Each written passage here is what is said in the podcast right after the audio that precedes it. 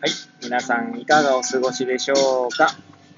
変な髪型をしたポンコツ薬剤師こと町田和俊でございます。というわけでですね、今日も気軽にゆるりとおしゃべりしていきたいと思います。収録日ではですね、令和4年1月25日の火曜日、時刻は8時35分を回ったところでございます。いつものようにですね、えー、この時間帯は出勤中の車の中で AirPods をつけて運転しながらお届けしております。はい。で、えー、何の話をしようか問題ですけれども、そうですね、えー、まあ来月、まあ、2月19日だったかなの土曜日にですね、まあ私、あの、講演するね、依頼を受けまして、まあ、ちょっと喋ってくるんですけれども、いやなんか、なんだろうな。ちょっとそれに対する思いというかですね、気持ちみたいなものをね、ちょっと語ってみようかな、なんて思います。はい。えー、もしよければですね、最後までお聞きいただければ幸いでございます。何の話するねんって話ですけれどもね。はい。まあちょっと、ちょっとまあ楽しみです。楽しみでも何でもない、楽しめるようなもんでも何でもないんですけどね。はい。で、まあ今回ですね、えー、まあ親しくさせていただいている、まああの、湯沢さんというですね、え今、県庁ですかね、岩手県庁に勤めておりまして、以前は宮古市の方でもね、働いてらっしゃって、まあ、地域連携とかですね、え多職種連携とか、まあ、そういったことを、まあ、主にこう、なんだろうな、そういった分野で活動されている方と私は認識をしております。はい。で、えー、宮古市でもですね、えー、たくさんのこう、実績を残し、その前、どこだったかな？内陸の方でも別の場所でですね、実績を残して、まあ、いざ県庁へって感じなんだと思うんですけれども、まあ、湯沢さんからはですね、いろいろ、今までもですね、宮古市でケアカフェをするときにもですね、えー、ご依頼を受けたりとか、えー、何度かね、ご一緒させていただいております。はい。まあ、そんな湯沢さんからの頼みということもあって、頼みっては言うとちょっと大げさですけれども、まあ、依頼を受けたってこともあってですね、まあ、あの、二つ返事でというか、やりますよと。私でよければ、みたいな感じで、えー、まあ、依頼を承諾したという形になっておりまして、で、まあですね、いざですね、なんか、その、イベント要項というんですかね、イベントがどういうものなのかっていうのを見ていった中でですね、なんか私自身ですね、だんだん自信がなくなってきたというか、自信がなくなってきたというとちょっと語弊がありますかね。なんか私なんかでいいのかなっていう、えー、ところでですね、最近なんかもやもやしておりますね。はい。と言いますのもですね、まあ多職種連携とか地域連携ということでですね、まあ事例をまあ、個人の事例でもいいし、その地域連携に至るというかですね、えー、まあ、家庭みたいなものとかでですね、何か共有できるものがあれば、という視点でですね、えー、まあ、語、語ってくださいということだったんですけど、まあ、最近ですね、まあ、まあ、子供が生まれてから、まあ、特にですね、うちの息子ですね、二人目の息子、2歳になる二人目の息子がですね、二人目の息子、二人目の子供ですね、我が子が、生まれてからはですね、あまり地域活動とかですね、そういった地域連携、あるいは多職種連携といったことはですね、まあ、あまりできていないというのが正直私の実感なんですね。はい。といったこともあってですね、まあ、なんだろうな、そんなにこう話せる内容があるかな、というのが正直なところでございます。で、今こうやってですね、語ってみるとですね、ああ、これならいけるのかもしれないなって思った事例がありました。事例というかですね、まあありましたので、まあこういこまあ、えー、今頭に浮かんだ切り口でちょっと話してみようかなとは思いました。はい。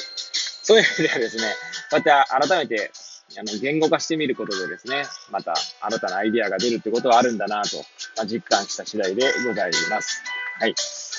まあ、ちなみにですね、今私の頭に浮かんだのはどういうことかというとですね、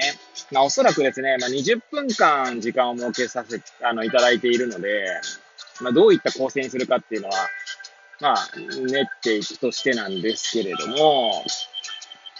多分今回は個人の事例はですね、取り上げないかなと思いますね。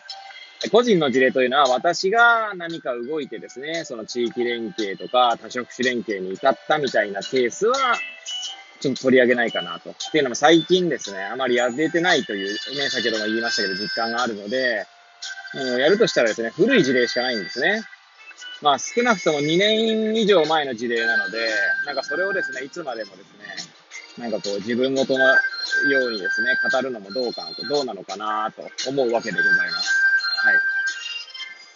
まあ、ただですね、これから今喋ってみようかなと思う内容もですね、結構前の事例ではあるんですが、ただ、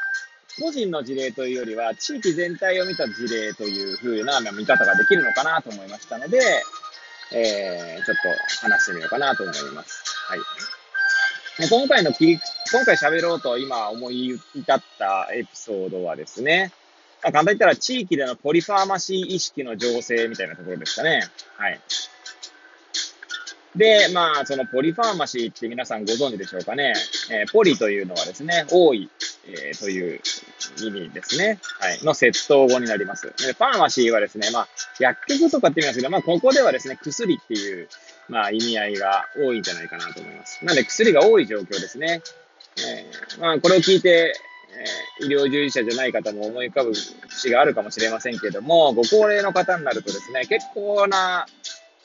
結構な量のですね、お薬を、たくさんの種類を飲んでいる方が多くなるんですね。まあ、それは致し方ない面もあるんですけれども、えー、そうではないケースもあったりはします。はい。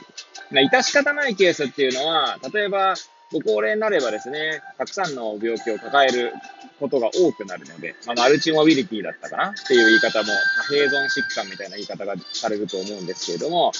まあ、必然的に薬が多くなるっていうのがあります。で、えー、仕方ないくないケースですね。っていうのは、えー、処方カスケードといってですね、何かお薬を出されました。で、その副作用に対してですね、副作用だから薬を変えようっていう判断をせずに、その副作用として起こった症状に対してまた薬が追加されていくという形ですね。で、その結果ですね、薬が多くなっていくっていうことですね。はい。で、まあそういったケースはですね、まあなかなか難しいとはいえ、もしかしたら防ぐことができたケースなんじゃないかなって感じですね。はい。で、ポリファーマシーっていうことに対してですね、えー、まあ、釜石地域はですね、結構早くから取り組んできたんじゃないかなという私の中では認識があります。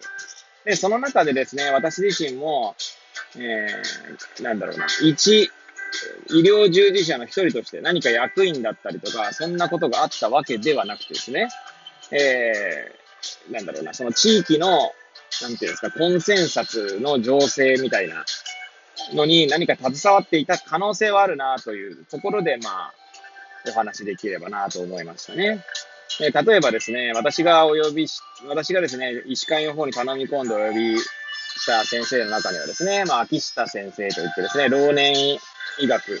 の、まあ、先生がいらっしゃったりとか、まあ、あとはですね、薬剤師の、まあ、活用という意味で言えばですね、まあ、狭間先生といってですね、狭間健二先生といってですね、えー、パルメディコの代表をしております、医師であり、薬局も経営されている方ですね。はい。まあそういった方をお呼びしたりとかですね。それ以外にもですね、ポリファーマシーの先生は、まあ、呼んできたんですけれども、まあ最後にお呼びしたのは多分矢吹先生だったかな。矢吹先生とかお呼びした時にはですね、もうなんか一応、やれるかやれないかはさておきでも、なんかもうポリファーマシーはなんとかしなきゃいけないよね、みたいな意識づけができていたんじゃないかなと思いますね。はい。当初はですね、多分秋下先生とか呼びした時には、いやー、なんか、難しくねえすかみたいな勢いだったかな、雰囲気だったと思うんですけど、まあ5、6年の間にですね、そういった空気感。まあもちろん世間的な空気感もね、変わってきたっていうのはありますけれどもね。はい。まあそういった意味ではですね、一、一回の医療従事者でもですね、やれることがあるかもしれないって感じで、まあちょっと話させていただこうかなと思います。はい。ということで、ぐたぐたと語ってまいりましたが、最後までお聴きいただき、誠にありがとうございます。これを聞いていただいた皆さんが、より良い一日を過ごせますようにとお祈りさせていただいて、今日の放送を終了したいと思います。それではまた明日皆さんお会いいたしましょう。さようなら